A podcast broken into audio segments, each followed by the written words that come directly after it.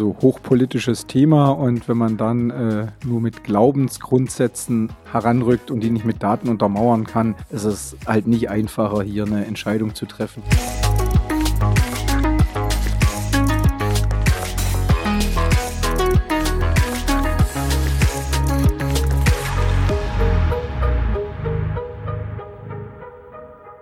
Herzlich willkommen zu In Numbers We Trust, dem Data Science Podcast. Wir sind INWT und setzen Data Science Projekte um von der ersten Idee bis zum fertigen Produkt.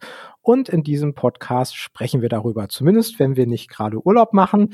Urlaubsbedingt ist nämlich eine Folge ausgefallen. Jetzt sind aber alle wieder da. An meiner Seite heute mal wieder Steffen hier im Büro. Hallo. Ähm, ja, hallo auch von meiner Seite. Schön, dass Sie dabei sind. Und ähm, ich bin Amit, ich bin Mitgründer von INWT und wir haben uns heute ein spannendes äh, Thema rausgesucht, zu dem wir eine Zeit lang sehr, sehr intensiv gearbeitet haben. Und zwar geht es um Attributionsmodellierung. Das ist etwas, was im Marketing angesiedelt ist. Und wir werden gleich auch nochmal erklären, worum es da genau geht, ein bisschen über die Besonderheiten sprechen, über die Daten, die man braucht, die Ansätze. Das ist nämlich heiß umstritten, welcher Ansatz da der beste eigentlich ist dann nochmal diskutieren, was eigentlich bei rauskommt bei der Attribution, die Ansätze so ein bisschen vergleichen und ein Fazit ziehen. Also braucht man das und wenn ja, hausgemacht oder lieber als Software as a Service Lösung aus der Cloud. Das ist so der rote Faden für heute. Steigen wir vielleicht nochmal ein mit der Erklärung, was ist eine Attributionsmodellierung eigentlich?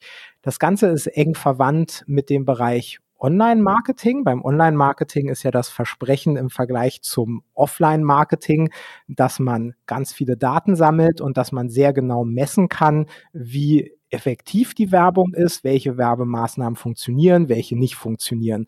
Und dabei hilft einem die Attribution. Wenn man sich ein größeres Unternehmen anschaut oder vielleicht auch schon so einen mittelgroßen Online-Shop, dann hat der ein Online-Werbebudget und vielleicht gibt er auch noch Geld aus für Offline-Werbung.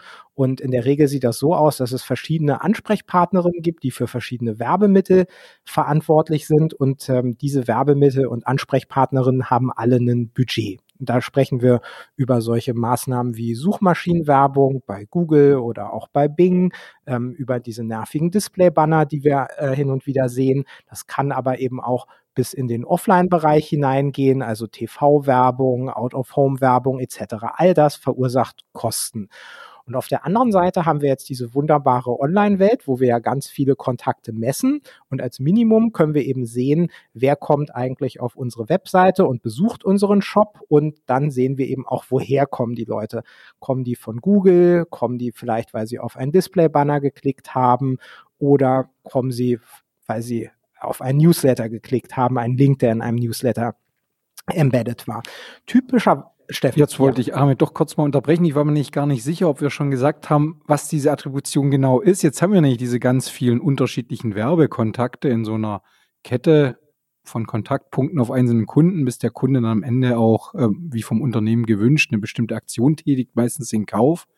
Und die Frage, die es jetzt zu beantworten gilt, ist, welcher Werbekontakt und damit in Summe welches Werbemittel war jetzt eigentlich wie wichtig, damit der Kunde am Ende gekauft hat. Und die Ermittlung dieser Wichtigkeit auf die unterschiedlichen Werbekanäle, das ist sozusagen die Attribution des Erlöses, des Revenues, was auch immer, auf die einzelnen Werbekontakte. Und da kommt der Begriff Attribution her. Ich dachte, das. Ich dachte, ich erkläre erstmal, was eine Customer Journey ist, um dann zu erklären, was die Attribution ist. Aber ähm, viele Wege führen nach Rom. Also die einzelnen Kontakte haben wir, die sind alle mit Kosten verbunden. Am Ende haben wir einen Kauf im günstigen Fall und wenn wir einen Kauf haben, gab es vorher mehrere Kontakte und wir wissen jetzt nicht, welcher Kontakt wie viel beigesteuert hat zum Kauf und das ist genau das, was die Attribution rausfinden soll und dann ist die Hoffnung, dass wir eben mithilfe der Attribution unseren Online-Marketing-Mix besser aussteuern können. So, dann gucken wir, nachdem jetzt hoffentlich klar ist, äh, was Attribution ist, gleich auf die Daten und vorher können wir vielleicht noch auf ein paar Besonderein, äh, Besonderheiten der Attribution im Vergleich zu klassischen Predictive-Fragestellungen eingehen. Der Punkt ist ja ähm, sozusagen, dass wir mit äh, dieser Werbewirkung von den einzelnen Werbekontakten, die ist ja nicht direkt beobachtbar, sondern wir haben im Prinzip ein Zusammenspiel ganz vieler Kontakte, sehen am Ende einen Kauf oder sehen auch keinen Kauf, aber der einzelne Beitrag dieser einzelnen Kontaktpunkte, der ist nicht direkt messbar. Ich meine, bei irgendeinem Credit Scoring im, im, Finanzbereich kann ich schauen, was für Eigenschaften hat der Kunde und beobachte meine Zielgröße, hat er am Ende den, äh, am Ende den Kredit bedient oder nicht und kann darauf ein problemlos einen, einen irgendeinen gearteten Algorithmus, der diese Zielgröße abbildet, der die Korrelation zwischen diesen Metriken über den Kunden und der Zielgröße erfasst, äh, quantifizieren. Und hier habe ich jetzt bei der Attribution halt das Problem, ich habe ganz, ganz viele Kontaktpunkte und nicht genau ähm, die Werbewirkung des einzelnen Kontaktpunkts, weil ja diese Kaufentscheidung, die der Kunde irgendwann trifft, auf so einer latenten Dimension in seinem Kopf, ne, in den individuellen Personen passiert und die kann ich nicht direkt messen und damit auch nicht direkt als KPI, als Zielgröße für so eine Modellierung heranziehen. Das heißt, ich muss mir überlegen, was für einen Modellierungsansatz, was für einen Wirkungsmechanismus für so eine Kaufentscheidung kann ich denn als plausibel ansehen, den dann in eine Formel, in ein Modell überführen und dann anhand der Daten, die ich habe, diesen Wirkungszusammenhang zu modellieren. Genau, also die Zielgröße ist nur indirekt beobachtbar und das macht es hier so ein bisschen schwierig oder knifflig zumindest. Und vielleicht nochmal, ehe wir zu den Daten kommen, generell zur Bedeutung. Das ist tatsächlich ein super brisantes Thema, wie wir aus eigener Erfahrung wissen, weil es da um Budgetverteilung zwischen Personen oder bei größeren Unternehmen eben auch zwischen ganzen Abteilungen geht. Und ähm, je nachdem, was dabei rauskommt, ähm, muss man da auf jeden Fall gut begründen können, was man tut, warum das Budget jetzt so umverteilt werden soll. Im Hintergrund geht es natürlich einfach ganz nüchtern darum, Budget optimal einzusetzen, also zu optimieren. Aber gerade im Bereich Attribution ähm, ist da auch die Erklärbarkeit, und das ist ja auch eins deiner Lieblingsthemen, Steffen, ganz, ganz wichtig. Es muss nachvollziehbar sein. Genau, also hochpolitisches Thema und wenn man dann äh, nur mit Glaubensgrundsätzen heranrückt und die nicht mit Daten untermauern kann, ist es halt nicht einfacher, hier eine Entscheidung zu treffen, die auch der einen Abteilung vielleicht etwas mehr schmerzt als der anderen kommen wir zu den Daten. Also wir gucken uns ja Customer Journeys an und die bestehen aus einzelnen Kontaktpunkten. Und da ist eine ganz wesentliche Unterscheidung, sind das Online- oder Offline-Kontakte wir gehen im Folgenden hauptsächlich auf eine reine Online-Attribution ein. Es gibt Möglichkeiten, ähm, diese Online-Attribution auch mit Offline zu verknüpfen. Das ist immer dann einfach, wenn wir bei den Offline-Kontakten die Informationen haben, welcher Kunde, welche Kundin ähm, das ist und man das mappen kann mit äh, einer ID, die online verfügbar ist. In dem Moment, wo das nicht möglich ist, wird es schwierig. Klassisches Beispiel wäre TV. Ähm, wo wir eben nicht wissen, hat eine Kundin, ein Besucher, eine Besucherin der Webseite einen Spot gesehen und wir können nur indirekt darauf schließen. Eine andere ganz wichtige Unterscheidung ist On-Site, Off-Site, wie das so schön heißt. On-Site ist alles, äh, was ich direkt auf meiner Webseite tracken kann. Das war früher ein super einfaches Thema mit den ganzen Beschränkungen von Third-Party-Cookies, ähm, und DSGVO, was darf ich eigentlich noch ohne Einwilligung tracken? Wann kriege ich die Einwilligung? Wie viele Kunden willigen überhaupt ein? ist das Ganze auch heute schon ein schwieriges Thema und eine ganz eigene Diskussion, welche Verfahren man da einsetzt. Ähm, ein Ansatz, der momentan ja sehr populär ist, ist Server-Side-Tracking. Wollen wir hier nicht so tief einsteigen. Ein großer Vorteil ist halt, wenn ich jetzt On-Site-Kontakte habe, dass ich dann auch gleich noch schauen kann, wie verhält sich jetzt der Kunde, wenn der auf meine Webpräsenz kommt. Ne? Ich habe nicht nur die Information darüber, es findet jetzt dieser Kontaktpunkt statt, sondern ich habe zusätzliche Datenpunkte, zusätzliche Informationen, welche Bereiche der Homepage hat er sich angeguckt, war der auf einer Produktdetailseite, wenn ich jetzt im B2C-Bereich bin, wie lange war der auf der Seite, wie viel Produktdetailseiten hat er sich angeschaut. Und das ist natürlich sehr, sehr wertvolle Information, weil sie ja direkt das Interesse des Kunden an meinem Angebot quantifiziert. Und das ist eigentlich super interessant. Historisch betrachtet hat man auf diese Engagement-Metriken nicht so geguckt, sondern hat als erste und wichtigste Erklärgröße den Kanal genommen, aus dem der Kunde kommt. Dabei ist es ja eigentlich viel intuitiver, wenn man sich so überlegt, auch auf diese Engagementgrößen ähm, zu schauen. Dann ist auch noch ganz wichtig die Unterscheidung, ähm, wie entstehen solche Kundenkontakte. Da gibt es den Fall, dass das Ganze Customer-Driven ist. Das heißt, ohne dass wir direkt etwas tun, kommt die Kundin, der Kunde von sich aus auf unsere Seite. Das kann im einfachsten Fall zum Beispiel über Direct passieren. Das heißt, es wird einfach die URL unseres Webshops eingegeben und jemand ist da. Das ist toll, weil es nichts kostet. Ähm, Oder jemand ne, sucht Brand nach unserer Firma, landet dann über so ein Suchmaschinenergebnis auf unserer Seite oder Non-Brand sucht nach Produkten, die wir und andere Firmen auch anbieten und landet dann über die Produktsuche bei unserer, äh, bei unserem Unternehmen.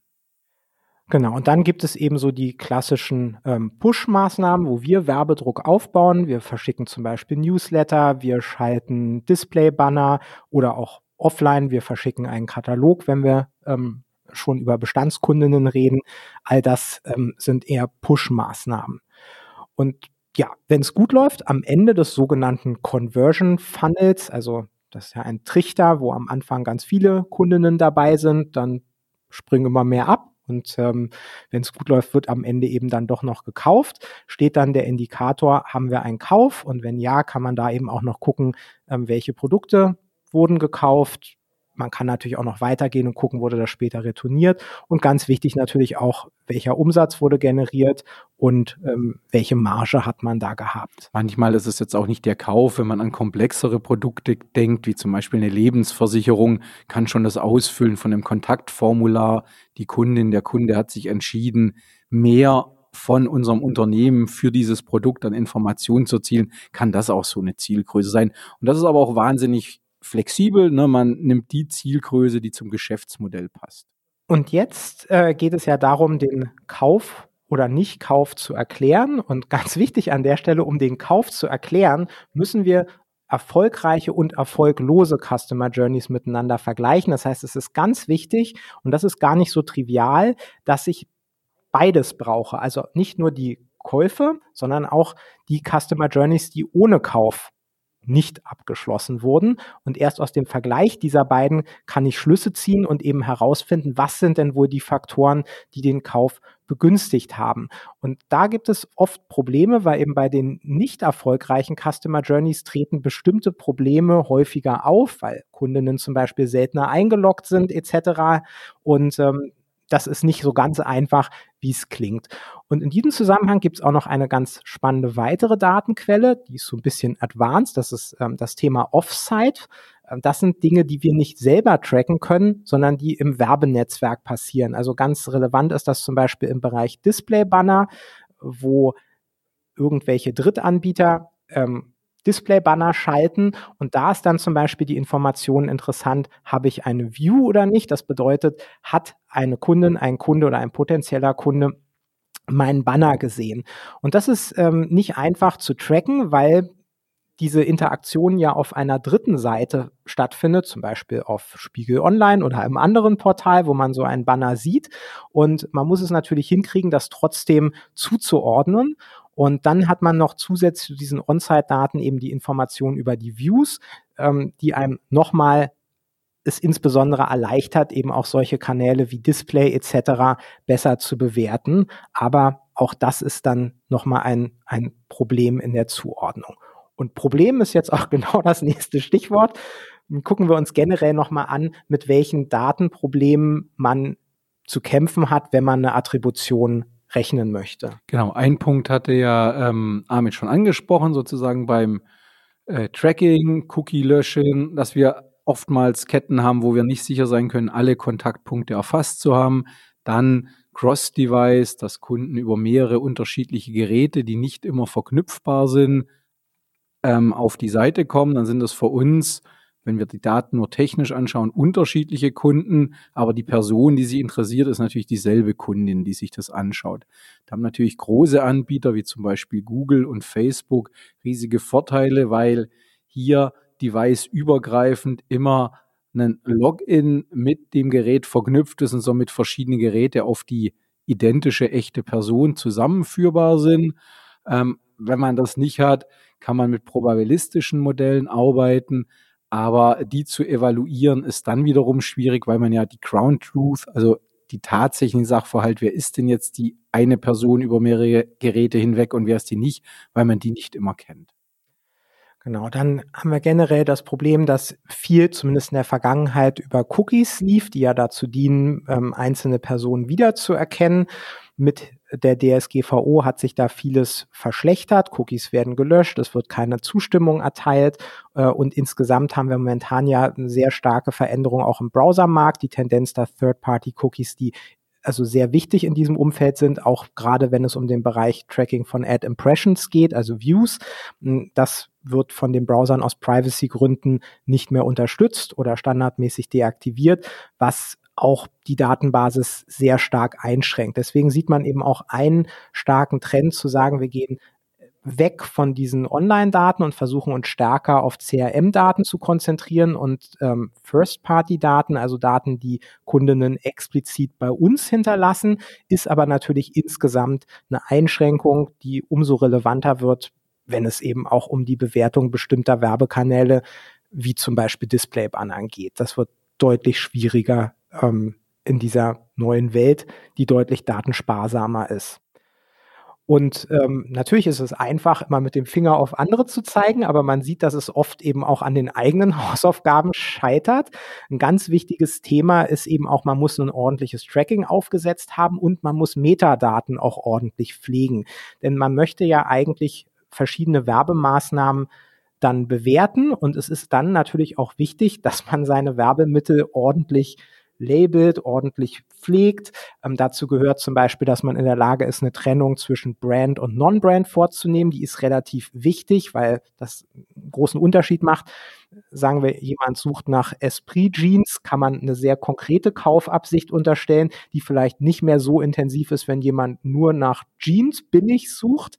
Ähm, also dieses Brand versus Non-Brand-Thema ist schon wichtiges und das ist nur ein Beispiel. Also insgesamt ist es schon eine Kunst, einen ordentlichen Kampagnenbaum aufzustellen, wo man auf einer Ebene nicht zu viel, nicht zu wenig ähm, Kategorien hat und die Kategorie-Labels eben auch einheitlich pflegt und eben auch immer beim Anlegen neuer Kampagnen darauf achtet, dass das alles zusammenpasst. Das ist ganz, ganz wichtig, wenn es nachher um die Bewertung geht. Und so einfach es eigentlich klingt, ähm, so schwierig scheint es in der Praxis zu sein. Problematisch ist dann natürlich auch, wenn man Daten hat und die weisen einen Strukturbruch auf. Ich habe zum Beispiel eine Release von einer neuen Homepage, ne, mein Webdesign hat sich geändert. Dann passen die Datenpunkte, die ich vor diesem Release äh, gesammelt habe, nicht mehr zu den Datenpunkten, die ich im Anschluss sammle. Dann muss ich mir hier bei der Modellierung was überlegen. Ähm, kritisch ist immer, wenn man dann mehrere Abteilungen hat, die vielleicht nicht sich so gut vernetzt und ausgetauscht, wenn man das wünscht, ne, dass sozusagen in dem Zeitraum, wo ich jetzt Daten für so eine Attributionsmodellierung erhebe, dann auch genauso ein Website-Relaunch ansteht. Man hätte das zeitlich wunderbar entkoppeln können, aber wenn man nicht miteinander spricht, kann sowas passieren, was dann natürlich für die Attributionsmodellierung eigentlich großen, großen Mist bedeutet. Ne? Also man kann, glaube ich, über diese Datenprobleme noch viel, viel länger sprechen, weil es wirklich sehr, sehr viel gibt. Also man muss sagen, wenn man äh, die Datenbasis für eine Attribution vergleicht mit Datenbasen für andere Projekte, ist das eher problematisch. Es gibt wahnsinnig viele Faktoren, die hier zu massiven Problemen mit der Datenqualität führen können. Von dem her können wir zu diesen ganzen Problemen, die wir jetzt skizziert haben, auch gleich eine Lösungsempfehlung aussprechen. Bevor man mit so einer Attributionsmodellierung anfängt, ist es natürlich ganz, ganz wichtig, hier wie in jedem Data Daten Science Projekt ähm, die Datenqualität zu validieren und sie wirklich deskriptiv anzuschauen, wie lang sind meine Ketten? Ist das vernünftig? Über welchen Zeitraum erstreckt sich so eine Customer Journey? Passt das zu dem, was ich erwarten würde für den Verkauf meines Produkts? Ne? Auf wie viel unterschiedliche Kontaktarten verteilen sich diese Ketten? Und auch mal anzuschauen, welchen, welchen Umsatz generiere ich denn mit welcher Art von Ketten, weil wenn ich meine Attributionsmodellierung nachher auf einen Großteil von Ketten aufbaue, die für einen sehr, sehr geringen Teil des Gesamtumsatzes relevant sind, weil ich eine sehr breite Produktpalette zum Beispiel habe oder eine Palette mit sehr unterschiedlichen Margenspannen, dann kann das mit dem Outcome nicht mehr zu dem passen, was eigentlich meine Intention der Modellierung war. Von dem her hier bevor man anfängt, wirklich eine sehr, sehr wichtige Daten oder sehr gründliche Datenanalyse vor, äh, durchführen, weil diese, diese Tracking-Online-Daten, ähm, da steckt der Teufel wirklich im Detail. Um nochmal zwei Beispiele vielleicht zu nennen, wenn man man diese Geschichten hört von Cross-Device und High Involvement. Das heißt, eine Kaufentscheidung wird nicht aus dem Stand getroffen. Leute recherchieren erst, dann sammeln sie äh, Informationen, bewerten die und am Ende wird die Kaufentscheidung getroffen. Wenn man jetzt ein High-Involvement-Produkt nimmt und in der deskriptiven Analyse feststellt, man hat eine durchschnittliche Kettenlänge von 1,2, das heißt, vor dem Kauf oder inklusive des Kaufs hatten wir im Schnitt 1,2 Kontaktpunkte, dann sieht man, dass diese Geschichte entweder nicht stimmen kann oder was wahrscheinlicher ist, dass man massive Tracking-Probleme äh, eben hat. Und dann lohnt es sich genauer hinzugucken, es muss nicht alles verloren sein, denn man sollte sich immer noch mal angucken, sind die Ketten, wo wir den Umsatz machen, sind die gegebenenfalls länger, aber das sind Alarmzeichen. Ein anderes Beispiel, was wir auch, hatten wir auch schon mal in einer anderen Podcast-Folge erwähnt, bei einem großen Anbieter hatten, dann haben wir uns mal die Zeitreihe angeschaut mit dem Umsatz der ähm, erzielten Conversions und da war genau in der Mitte des Zeitraums ein riesen Bruch drin. Also das war mit bloßem Auge zu erkennen, wenn man sich denn die Zeitreihe anguckt. Und da stellte sich tatsächlich raus, Ursache war, da wurde was im Tracking umgestellt und das hatte halt keiner auf dem Schirm. Ne? Und also deswegen, diese deskriptive Analyse ist wahnsinnig wichtig und es wird, wenn man ehrlich ist, viele Situationen geben, wo man einfach sagen muss, die Analyse macht keinen Sinn, weil man einfach nicht die hinreichende Datenqualität dafür hat. Und auf diesen äh, falschen Daten so eine Analyse zu machen, ist zwar datengetrieben, bringt aber auch nichts. Das ist dann schon eigentlich eine ganz gute Überleitung, wenn man jetzt die Ketten hat und die plausibel sind und sozusagen die zeitliche Ablauffolge oder der Zeitraum, den, über den sich so eine Kette erstreckt, passt auch zu dem Produkt, das ich verkaufe.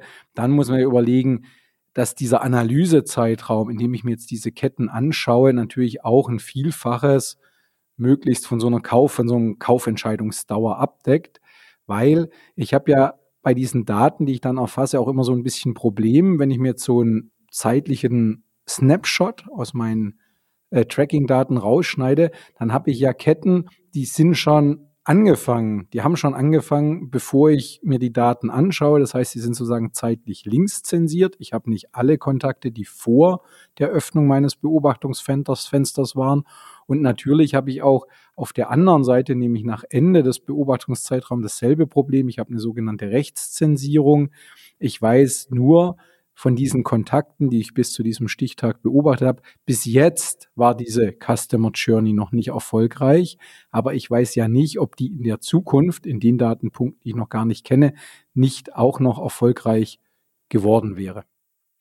Und generell so als Faustregel, wir haben oft bei solchen Analysen mit Exporten gearbeitet von drei Monaten. Das funktioniert gerade im B2C-Bereich ganz gut. Wenn man eher so Low Involvement hat, dann sieht man, dass ähm, die Kettenlänge von erfolgreichen Ketten üblicherweise, also auf die Dauer bezogen, so bei ein bis zwei Wochen liegt. Dann hat man mit drei Monaten ein Vielfaches davon, fährt ganz gut. Ähm, es kann aber durchaus bei High-Involvement-Produkten oder auch im B2B-Bereich passieren, dass äh, erfolgreiche Ketten deutlich länger sind, also zum Beispiel zwei Monate und mehr.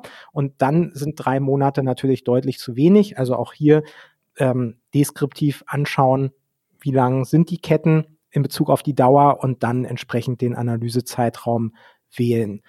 Tatsächlich ist es immer so ein Hin und Her. Grundsätzlich kann man natürlich sagen, wenn die Daten da sind, warum nicht einfach mehr? Auf der einen Seite muss man sagen, das ist natürlich allein von der Datenverarbeitung. Das sind sehr, sehr viele Daten, mit denen man da arbeitet. Das verursacht also auch Kosten, macht einen langsamer kann man mit vernünftiger Technologie natürlich alles gut in den Griff kriegen. Aber auf der anderen Seite ändert sich natürlich auch viel. Also, und wenn man dann eben auch guckt, wann hat der letzte Relaunch stattgefunden, wann wurden vielleicht massive Änderungen am Marketing-Mix vorgenommen, ist es eben auch oft so, dass man nicht beliebig weit zurückgehen kann, sondern man trifft ziemlich häufig den Fall an, dass man eigentlich irgendwie nach einer Änderung händeringend wartet, wann sind denn jetzt genügend Daten da, dass man es neu rechnen kann. Also auch das ist schon an der Stelle eher ein Grund zur Sparsamkeit.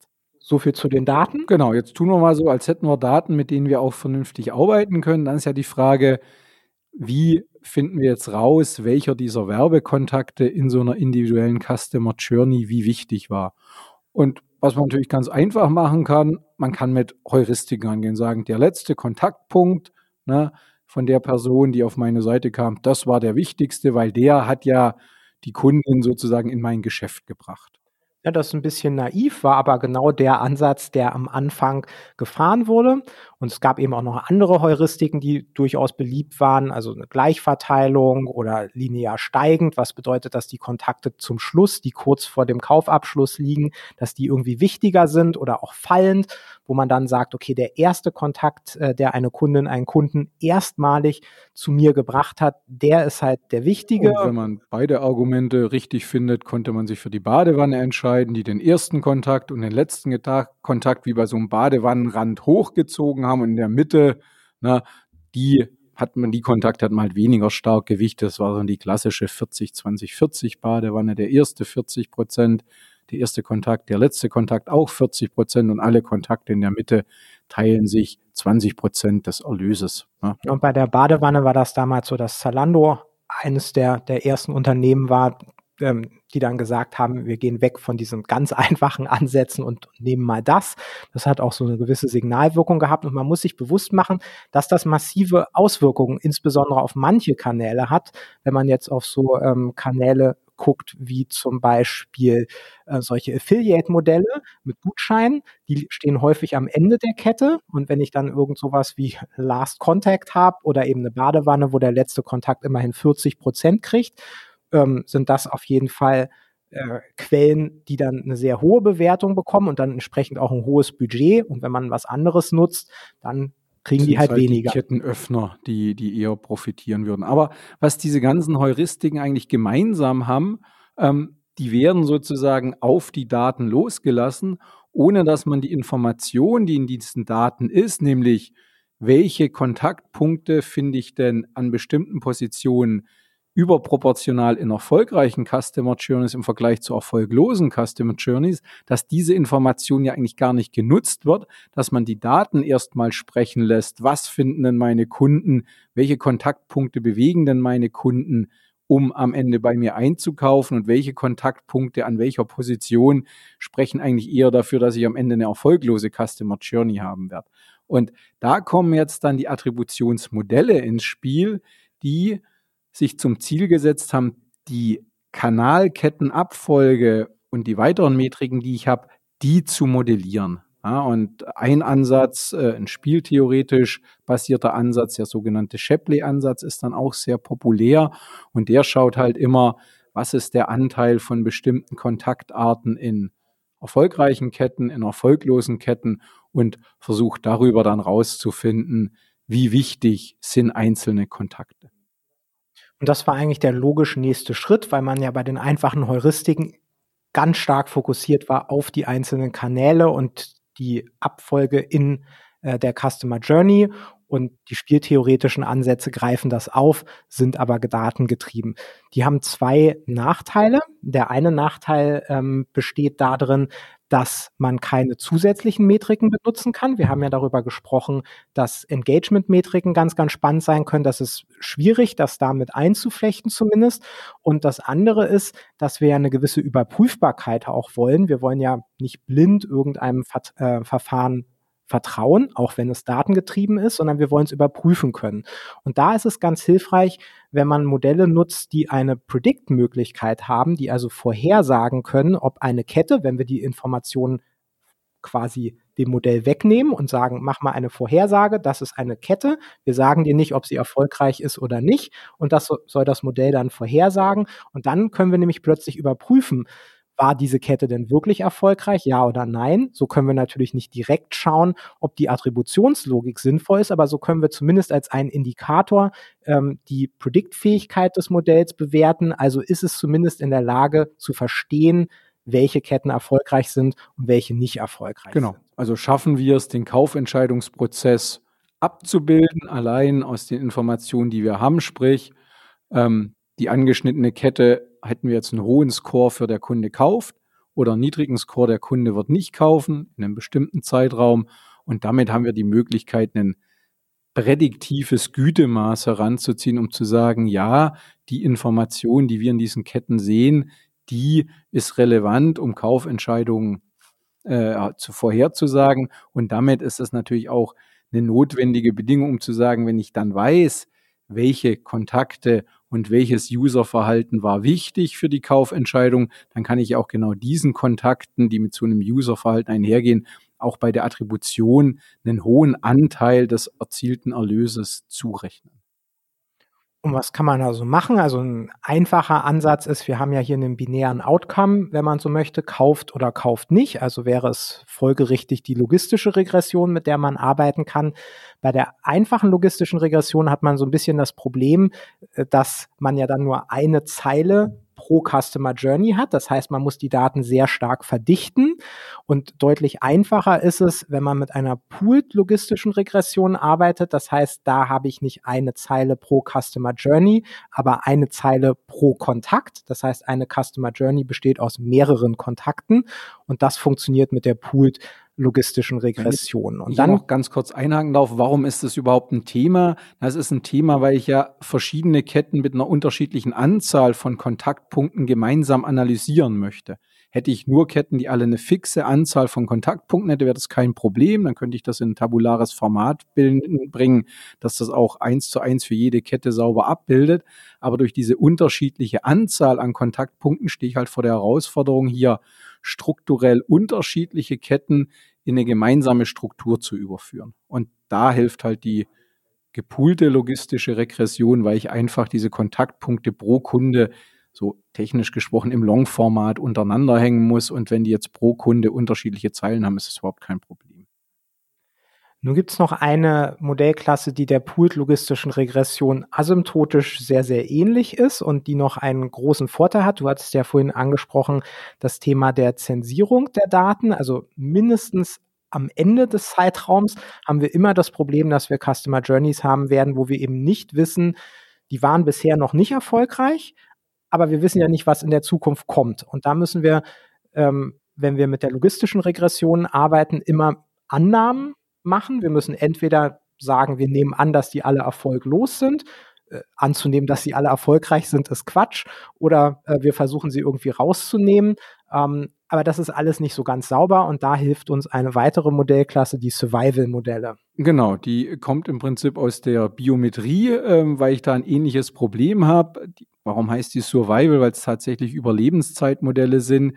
Ich weiß von Probanden in solchen medizinischen Untersuchungen, wenn es ganz schief ging, sind die irgendwann gestorben.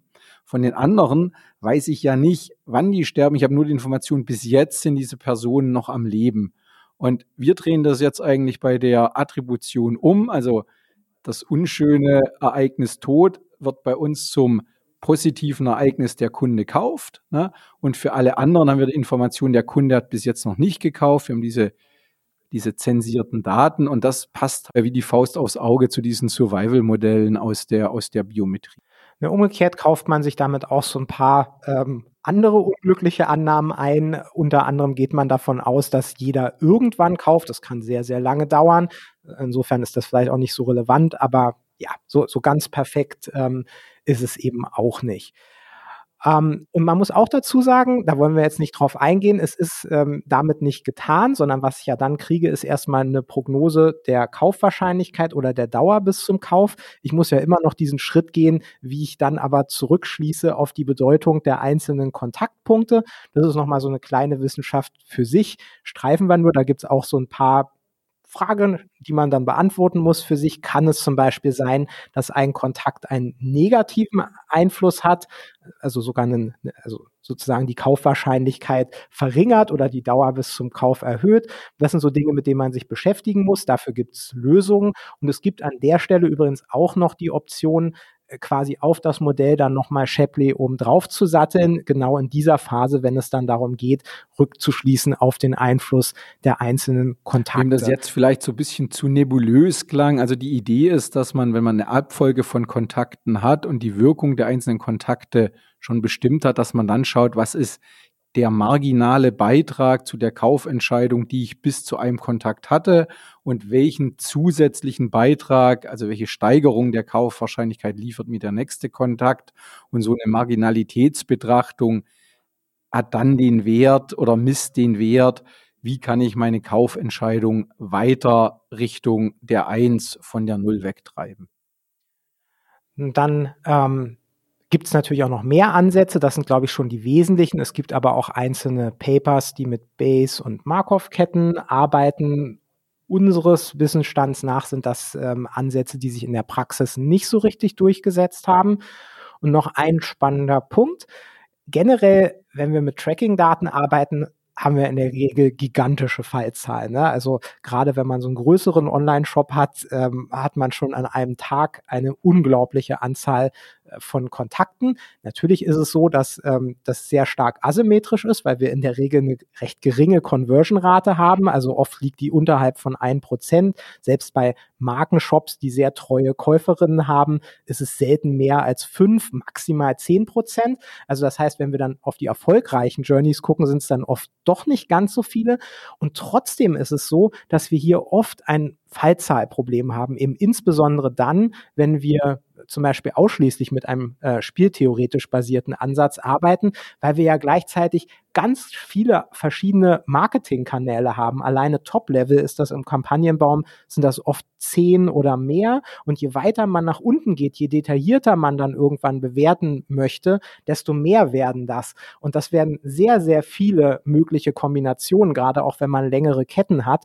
Und insofern ähm, ist es oft dann eben genau dieser Fluch der Dimensionalität, mit dem man da zu kämpfen hat, ähm, wo man trotz hoher Fallzahlen insgesamt und unglaublicher Datenmengen immer noch an einzelnen Stellen zu wenig Daten hat. Und dem begegnet man eben ein bisschen, indem man stärker diese Engagement-Metriken in den Fokus stellt, also sagt, welcher Kanal das jetzt konkret ist, ist mir eigentlich fast egal, sondern wir nehmen eher diesen indirekten Ansatz, wenn ein Kunde, eine Kundin, ähm, die der aus diesem Kanal kommt, interessiert ist, Interesse signalisiert, dann muss das ein guter Kanal sein. Wie der Kanal heißt, ist mir dann egal. Plus, dass ich in so einem Regressionsansatz auch nicht die vollen Interaktionen immer modellieren kann, sondern auch auf Haupteffekte abstellen kann und dann sind es halt auch weniger Freiheitsgrade, die ich sozusagen ähm, brauche, um dieses, um dieses Modell zu eichen. Nun ist es ja so, dass wir tatsächlich eine Modellgüte überhaupt nur bestimmen können bei den Modellen, die überhaupt predictive ähm, kompatibel sind, also nur bei den letztgenannten. Bei den Heuristiken geht das nicht, bei Shapley geht das auch nicht. Wenn wir das jetzt aber machen, was können wir dann eigentlich erwarten? Und hier ist ganz wichtig, dass wir ja eine Prognose erstellen auf der Mikroebene. Das heißt, letztlich bewerten wir für jede einzelne Customer Journey, was sagt das Modell vorher und können das eben vergleichen mit dem tatsächlichen Outcome. Und da kommen dann halt die klassischen Gütemaße aus dem Scoring wieder zum Einsatz, wie das AUC, das dann äh, einfach misst, was ist meine durchschnittliche Wahrscheinlichkeit für, für erfolgreiche Customer Journeys, dass die einen höheren Score kriegen als die erfolglosen. Und da kommt man schon auf so Werte von, von 80 Prozent, was sehr gut ist. Dieses Maß ist auf einen Wertebereich von 0,5 bis 1 festgelegt. Und man sagt so, alles über 75 sind eigentlich schon sehr gute Modelle. Genau, und selbst wenn es mal ein bisschen weniger ist, eine Sache ist hier doch noch ganz wichtig. Wenn diese Bewertung auf der Mikroebene stattfindet, was am Ende für die Attribution relevant ist, ist die Makroebene, weil wir betrachten immer entweder Kohorten oder wir sind an einem spezifischen Kanal interessiert und da aggregieren wir oft eben über Tausende oder mehr Journeys.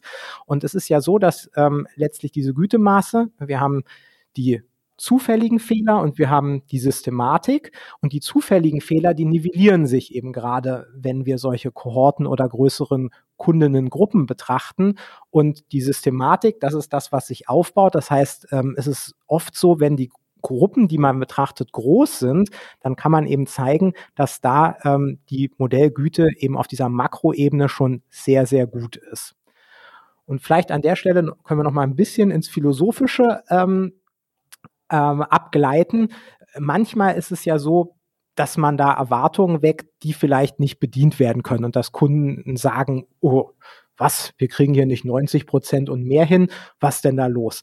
Ja, und das ist eigentlich ein ganz spannender Punkt, weil wenn man Konsumentinnen fragt, welchen Einfluss hat eigentlich Werbung, dann sagen die ja oft, ich lasse mich überhaupt nicht durch Werbung beeinflussen. Ich entscheide intrinsisch, was ich möchte und was ich nicht möchte. Das würde aber übersetzt heißen, dass wir eigentlich beim AOC eher sowas wie 0,5 erwarten, weil diese ganzen Werbemaßnahmen überhaupt nichts bringen.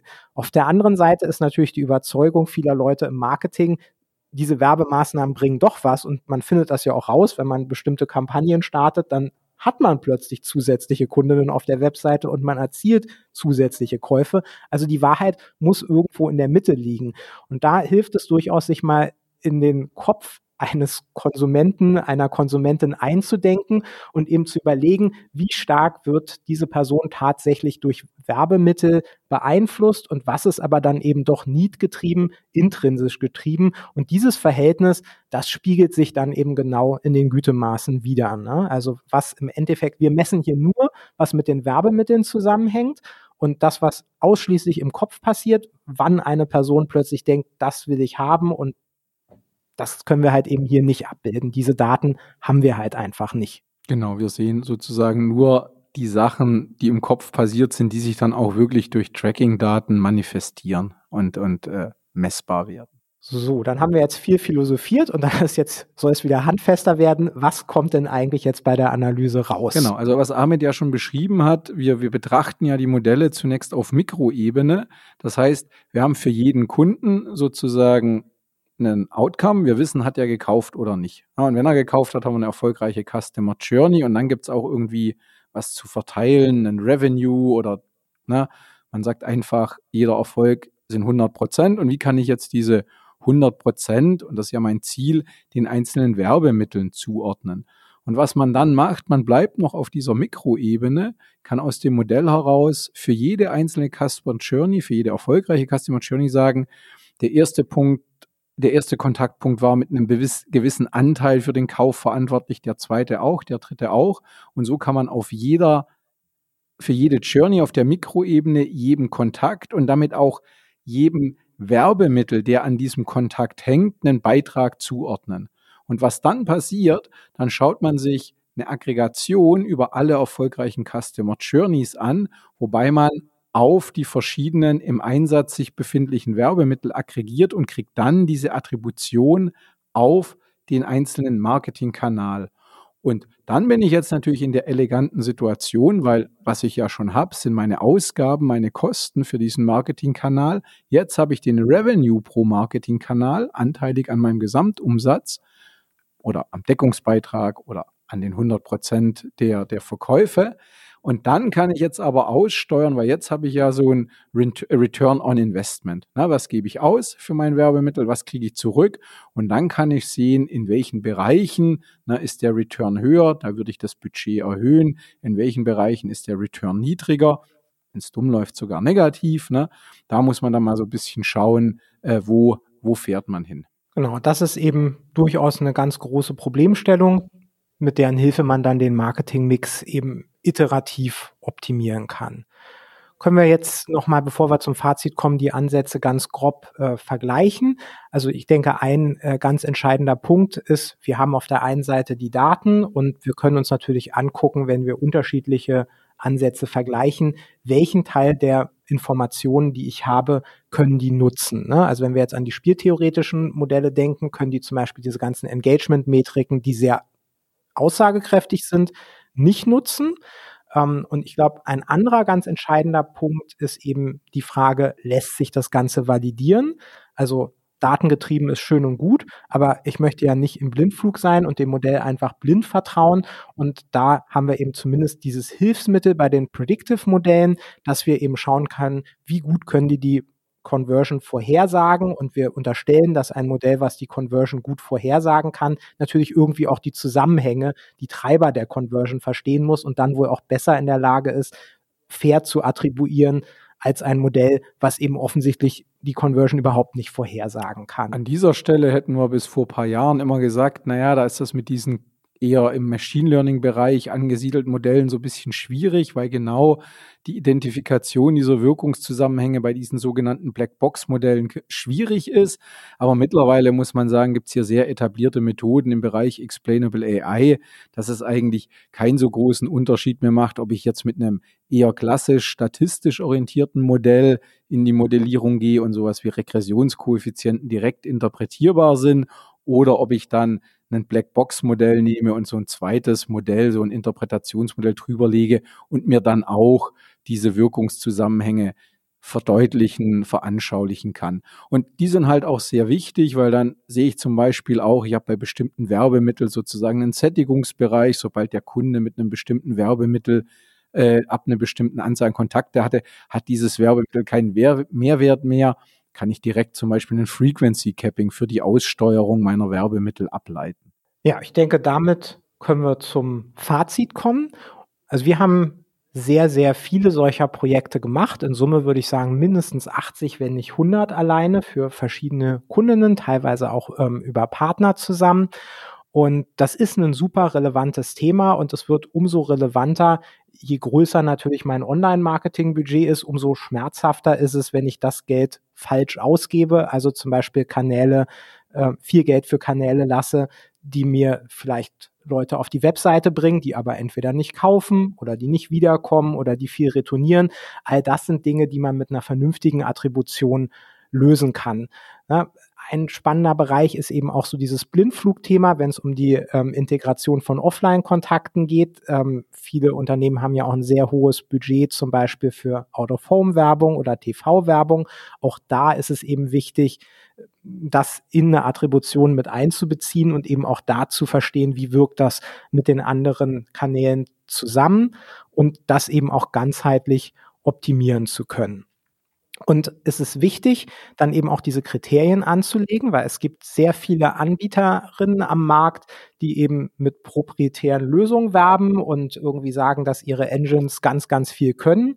Und wenn man aber eben weiß, welche Kriterien man da anlegen kann, kann man eben auch sehr gut Rückfragen stellen, proprietär hin oder her und eben fragen, was da eigentlich an Daten berücksichtigt wird, wie gut die Modellgüte ist und sich eben auch dann, äh, was Steffen gerade erwähnt hat, dieses Thema XAI, also bestimmte Wirkungszusammenhänge angucken und selber beurteilen, ist das plausibel oder nicht. Und da wissen wir eben auch aus etlichen Kundenprojekten, die durchaus wo Kundinnen auch mal äh, ein bisschen skeptisch waren und gesagt haben, sie wollen sich von solchen Anbietern mal die Daten en Detail angucken. Und da ist es oft so, dass das bei weitem nicht so plausibel ist, wie man sich das vorstellt.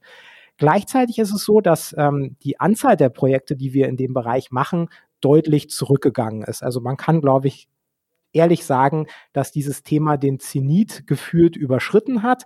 Die Gründe dafür haben wir auch angesprochen. Mit der DSGVO hat sich die Datenbasis deutlich verschlechtert. Wir haben diesen starken Trend zu Multi-Device äh, und damit diese Cross-Device-Problematik, die immer entscheidender wird.